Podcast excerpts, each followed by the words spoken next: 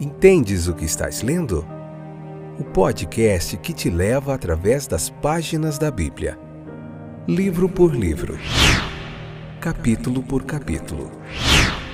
Uma exposição bíblica emocionante. Aperte os cintos e embarque comigo nesta viagem.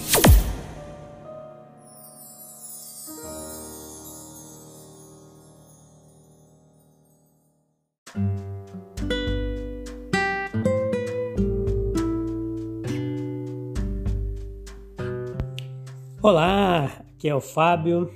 Estou de volta para nós continuarmos a nossa viagem através das páginas da Bíblia. Bem-vindo você, minha companheira, meu companheiro de viagem, que tem acompanhado a nossa jornada aí, nossa longa jornada. Mas vamos passo a passo, pouco a pouco, vamos caminhando. Hoje eu queria te convidar para juntos nós vermos o capítulo 20 do livro de Gênesis esse é o episódio de número 30 do nosso podcast Entendes o que estás lendo? Momento de reflexão bíblica, de exposição bíblica, né? Então vamos lá.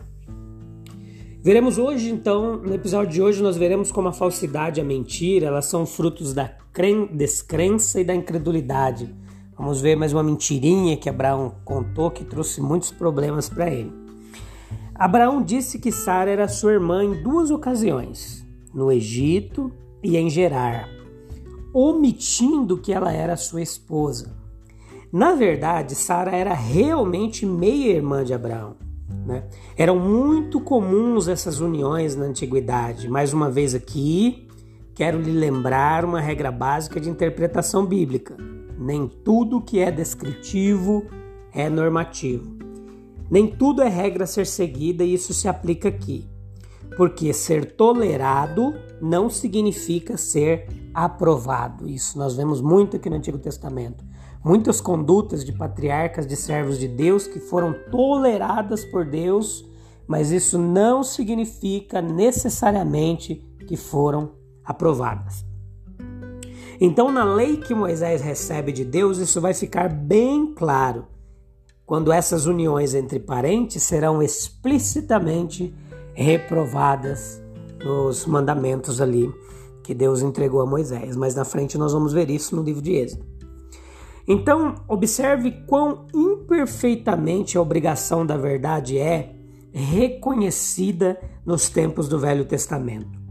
Não apenas entre os que não criam em Deus ou aqueles que pouco conheciam de Deus, mas muito mais por homens piedosos entre o próprio povo de Deus. Então havia uma obrigação da verdade. Era uma época onde se valorizava a palavra, né? Dava-se muito valor à palavra, uma época que não havia acordos em cartórios, né? assinados, carimbados. Dava-se muito valor a esses acordos de, em, somente de palavras. No entanto, a excelência da verdade ela era reconhecida entre os povos antigos e a conexão da verdade com o temor a Deus. Né? Somente quando manifestada em Cristo é que a verdade parece ser totalmente compreendida. Lembre-se do que Cristo falou: Eu sou a verdade. Abraão ele diz uma meia verdade, e isso com intenções claras de omitir a verdade que ela era sua esposa. Deus também leva muito em consideração as nossas intenções. Lembre-se sempre disso. Então, aqui no capítulo 20, Abraão demonstra uma falta de confiança abrangente.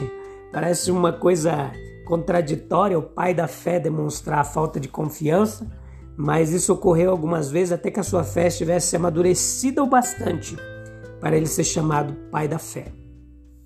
A atitude dele coloca em prática uma fé que era, na essência, real e vigorosa, mas demonstrou ser parcial na prática diária dele. Essa fé de Abraão ela vai amadurecer, como eu já falei, e vai crescer a ponto dele ser lembrado não por suas falhas na caminhada, mas por ser ele o pai da fé. Assim que ele será lembrado pelas gerações que virão. Desconfiança parcial pode ser encontrada mesmo onde existe uma fé real. Grande parte de nossas ações, especialmente nas pequenas coisas, não surge de uma decisão consciente, mas de hábitos arraigados em nossos pensamentos e sentimentos. Nós agimos instintivamente, preste atenção nisso, de acordo com o que é a nossa tendência natural do nosso pensamento, ao qual nós estamos habituados no dia a dia. Por isso é extremamente importante que todo pensamento seja levado cativo a Cristo. Abraão ele foi ousado e corajoso em sua ação. Sua fé falhou quando o perigo ameaçou. Perseverar é uma prova de fé. Devemos permanecer firmes em Cristo no meio das influências de um mundo que jaz no maligno. Lembra de Pedro, que dizia estar pronto para lutar por seu mestre, mas não conseguiu resistir e negou a Jesus? Então, nós podemos falhar até mesmo dizendo palavras verdadeiras para transmitir uma ideia errada, por pretextos, querendo receber crédito indevidamente por qualquer posse ou poder que não nos pertence. Muitas vezes temos vergonha de admitir nossos reais motivos, né? E cada novo dia vem trazer inúmeras e novas provações para nós. Elas, essas provações, só podem ser resistidas pelo hábito da verdade, é, adquirida pelo cultivo da verdade, não somente no culto de domingo à noite, mas dentro do nosso lar e em todos os lugares pelo qual nós frequentamos em nossa vida diária. Muitas coisas nós não temos o direito de falar, por exemplo, coisas ditas que possam causar dores desnecessárias que poderiam ser evitadas. Temos que tomar cuidado. Um cristão deve ser guiado por princípios e não por regras, e ter sabedoria para aplicá-las corretamente. Isso nós aprendemos e adquirimos estudando o caráter de Cristo e orando pela orientação do Espírito Santo em nossa vida diária. Depois nós vemos aqui no versículo 15 e 16 o encontro de Abraão com o rei Abimeleque em Gerar. E aqui nós vemos a variedade do estado moral das nações, que se torna um testemunho da misericórdia tolerante de Deus. Evidentemente, havia um grande contraste entre as pessoas que viviam sob o governo de Abimeleque e as cidades da planície, o que nos, nos ajuda a ver a extrema maldade dessas últimas. Provavelmente não foi nenhuma ostentação vã que o rei proferiu quando falou sobre a integridade de seu coração e a inocência de suas mãos. Além disso, Deus apareceu a ele em sonhos e está implícito que ele teria a maior reverência por Deus. Abraão ele testificou mesmo, embora ele declarasse que o temor de Deus não estava presente. Ele ainda peregrinou em Gerar e depois da experiência com Ló, de Ló, ele não o teria feito a menos que acreditasse que aquele lugar era muito diferente da cidade de Sodoma.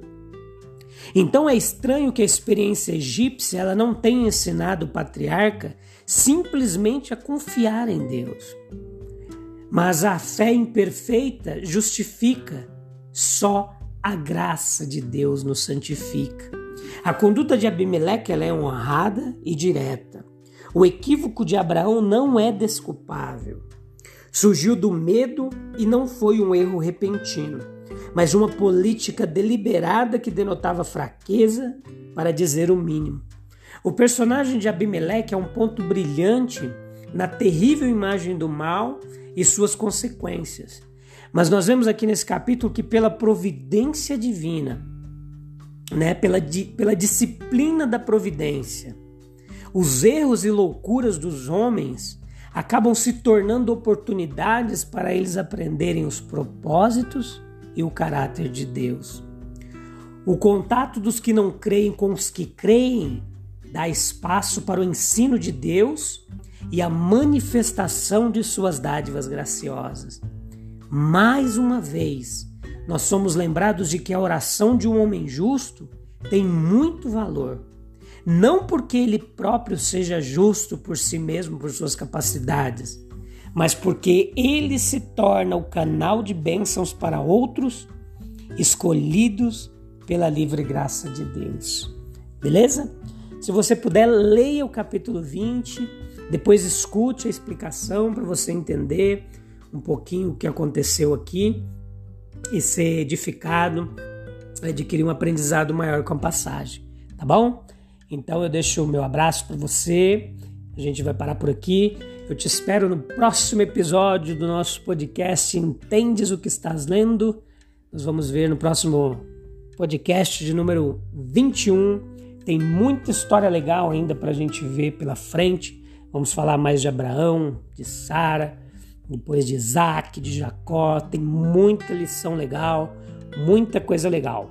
Continue comigo, eu te espero no próximo episódio. Beleza? Deus abençoe. Até mais.